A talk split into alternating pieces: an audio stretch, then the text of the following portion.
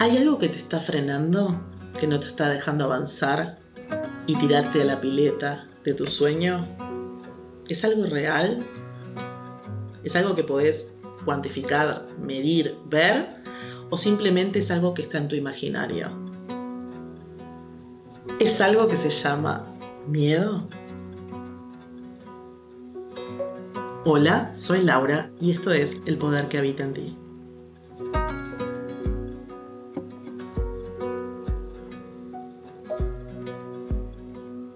Hola, ¿cómo estás? Siguiendo lo que hablamos en los otros capítulos sobre encontrar la misión de vida y lo que viniste a hacer, pueden haber barreras, miedos, creencias que te limiten, que no te ayuden a encontrarlo, a encontrar ese camino en el cual puedas vivir en una total abundancia, no solo económica, sino emocional. Miedos hay miles. Miedo a arriesgar, miedo a salir eh, de un trabajo que estoy tranquilo, miedo al que dirán, qué van a decir de mí, que soy un abogado prestigioso y ahora me voy a dedicar a hacer artesanías, que siempre me gustó. Los miedos es la mente y la, la forma de contrarrestar los miedos es la fe. ¿En quién te pido que tengas fe? En vos. ¿De qué manera accedes a esa información, además de todas las herramientas que ya te he contado? Conectando con vos, con tu corazón, mediante la meditación. ¿Qué es meditar? Meditar es tomarte un minuto, un segundo, un ratito de tu día, de tu vida, de tu tiempo y conectar con tu emocional, hacerte cargo de lo que te está pasando. Eh, meditar no es necesario que vos estés en un lugar totalmente en silencio y con una música especial y que cierres los ojos y que tengo que ver esto y aquello. No, no, no. Simplemente te sentás en el sofá y decís, este minuto no voy a hacer nada. Simplemente me voy a dejar ser. Cuanto más te conectes con esos minutos en los cuales simplemente vas a ser, más vas a profundizar la habilidad de conectar con lo que estás sintiendo, con tus emociones, con tus miedos, con saber qué es lo que te está limitando a tomar el camino que viniste a hacer. Hace un ejercicio diario de escribir en un cuaderno, por ejemplo, qué es lo que te está pasando, qué es lo que te enoja, qué es lo que te limita. Y fíjate si son simplemente ideas, imaginación, que estás poniendo realmente son cosas que están sucediendo. Un clásico miedo ilimitante es de decir, ya estoy grande, ya no tengo edad para. Yo lo pensaba también. Yo decía, ¿cómo con 40 años, después que tengo un trabajo fijo, que soy contadora, me voy a poner a qué? Ahora me viene el delirio místico. ¿Qué va a decir la gente? Yo sinceramente lo viví como que para mí era una forma de salir de un closet, porque en realidad cuando abrí mi cuenta de Instagram no quería poner mi cara, no aparecía mi cara, no, aparecía mi nombre, porque no quería que vieran que la contadora había pirado, había enloquecido. Y poco a poco me fui dando cuenta que, a ver, no importaba lo que pensaran los otros, no importaba si lo entendían o no lo entendían, lo que importaba era que yo cada vez era más feliz. Y cada vez las personas que venían a mí me devolvían en gratitud y en amor más y más. Y eso me, maravillaba y, me parecía como que, ¿por qué sentir vergüenza? ¿Por qué importarme la opinión de los otros si lo que yo estaba viendo era maravilloso? Y el trascender a esos miedos y el animarme a... es lo que me ha hecho eh, cada vez estar más feliz, más segura, animarme a más cosas, como por ejemplo ahora que te estoy grabando este, este podcast, Em, y descubrí todas unas facetas en mí que si yo me hubiera quedado en el miedo, en la zona de confort, en el trabajo estable, en la carrera del deber ser, no las hubiera descubierto. Y me hubiera perdido de una parte de mi vida que es maravillosa. A mí me encanta el Hoponopono. Si no sabes lo que es el Hoponopono, te cuento que es un mantra hawaiano en el cual se, eh, está compuesto de cuatro frases que repetís en múltiplos de 3, o sea, 3, 6, 9, 12 veces, y es como que le entregas al universo la situación que estás viviendo, el problema que estás viviendo para que lo resuelva. Funciona, créeme. Las cuatro frases son, lo siento, perdóname, gracias, te amo. No, no pienses tanto con la mente, pero ¿qué será? ¿Será que sirve? No, no caigas en la mente, vos simplemente repetilas. Si es en voz alta, mejor. Y si es varias veces en el día, mejor. Lo uso y me ayuda mucho. Me ha ayudado, por ejemplo, en situaciones en las cuales necesitaba que algo saliera y sale aunque sea lo más básico, un trámite. Estás en una ventanilla y necesitas que la persona te dé ese visto bueno que vos precisás para X trámite. Vos por dentro, la estás ahí con la persona, pero vos por dentro estás diciendo, lo siento, perdóname, gracias, te amo. Después me contás si no te ayuda.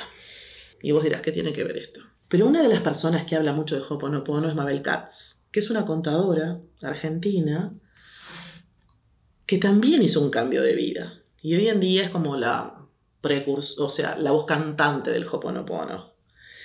Y en realidad verla a ella, para mí fue como re motivante. Dije, wow, una contadora que se animó también.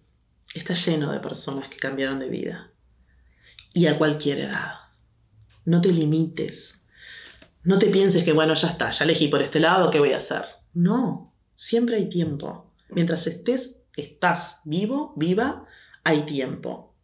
Volviendo al tema de la edad, les cuento que en mi viaje último a Nueva York alquilamos una, casa por Airbnb a un matrimonio joven. No importa, íbamos en, el auto con ellos justo porque nos llevaban a, rentar un auto y nos preguntan qué hacía nuestro hijo o qué iba a estudiar nuestro hijo. Yo tengo un hijo de 18 años. Y le dijimos, le contamos con mi esposo que nuestro hijo iba a estudiar licenciado en, animación y videojuegos. Esta persona, el muchacho, porque era una pareja joven, 30 y algo de años, Em, dice, wow, qué bueno. Y la cara le cambió. Yo digo, wow, ¿qué le pasa que le cambió la cara? Y dice, qué bien, cómo ustedes lo han apoyado, qué bueno que tiene, los tiene ustedes como padres.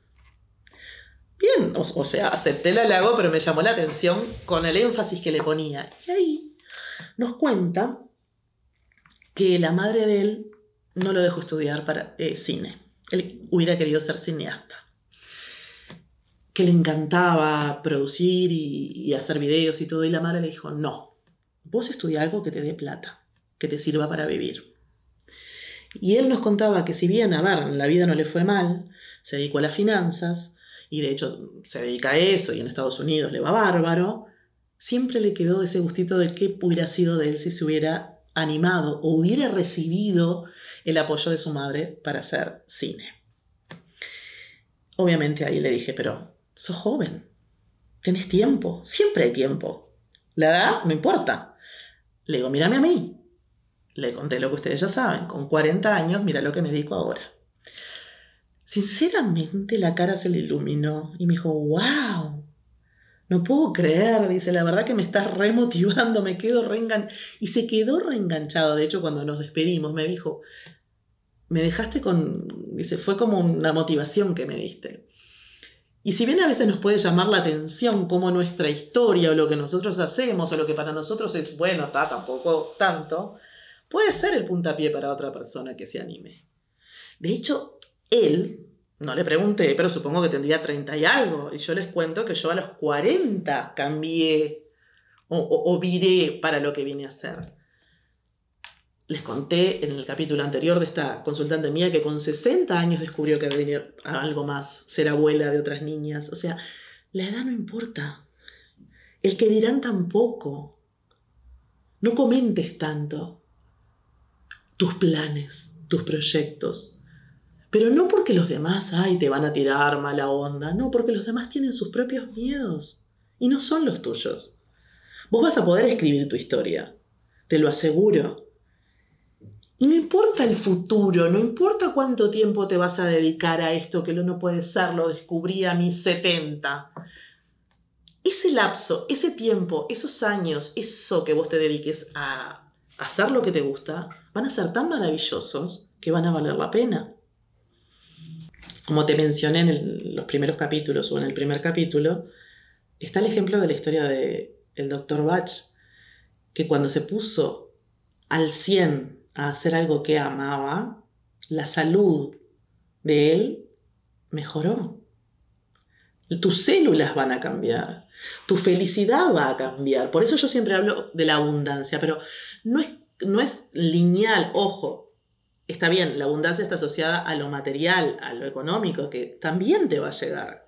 Pero está la abundancia del sentirte que estás haciendo lo que amás y eso no tiene precio. Eso no se puede medir, no es cuantificable, no, no, no, no, no. Te va a dar una alegría, un bienestar y una energía que es inconmensurable. Haceme caso, animate, vence esos miedos, salir de esa zona de confort, que está bien. A ver, cuando yo estoy en la zona de confort todo es lineal, todo lo controlo, todo todos los días pasa lo mismo. Me da una seguridad, te entiendo, pero eso no es estar vivo. Eso es subsistir. Estar vivo es otra cosa.